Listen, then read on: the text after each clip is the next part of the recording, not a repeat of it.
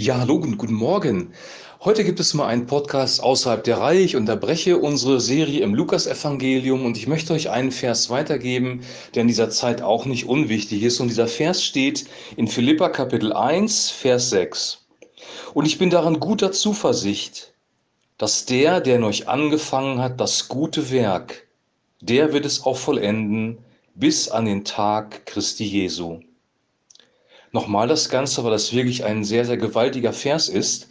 Und ich bin darin guter Zuversicht, dass der, der in euch angefangen hat, das gute Werk, der wird es auch vollenden bis an den Tag Christi Jesu.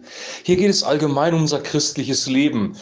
Unser christliches Leben ist nicht durch uns angefangen worden, sondern durch Gott, der uns auf Golgatha vor 2000 Jahren erlöst hat und uns diese Erlösung offenbart hat durch den Heiligen Geist. Und er wird das gute Werk, das er in uns begonnen hat, auch vollenden auf den Tag Christi hin. Das ist der Tag, an dem Jesus wiederkommt und sein, seine Königsherrschaft für uns physisch sichtbar wird, der Tag, äh, den wir sozusagen als Abschluss der Endzeit betrachten. Das ist eine Ermutigung, eine gute Hoffnung. Und jetzt möchte ich das übertragen auf die heutige Zeit. Wir haben wir schreiben jetzt den September 2020 und äh, sind seit März ungefähr im Corona-Lockdown beziehungsweise in den Einschränkungen, die wir durchleben müssen. Und äh, wir haben das nächste halbe Jahr vor uns. Das sagen alle Experten einstimmig. Und äh, die Zahlen sind wieder am Steigen. Wir werden auch wieder mehr Tote bekommen. Das fängt jetzt auch schon an. Und die Sache wird sich nochmal ähm, verschärfen.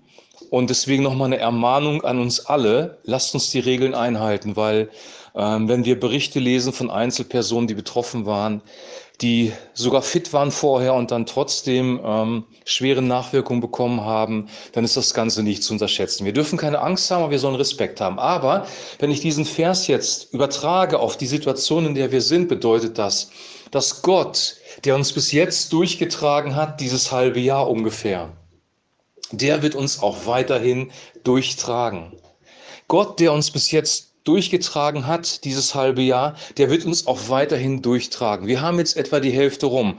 Und ähm, du kannst jetzt pessimistisch in die Zukunft gucken und sagen so, oh, blöd, jetzt habe ich noch ein halbes Jahr vor mir, wie soll ich das nur schaffen?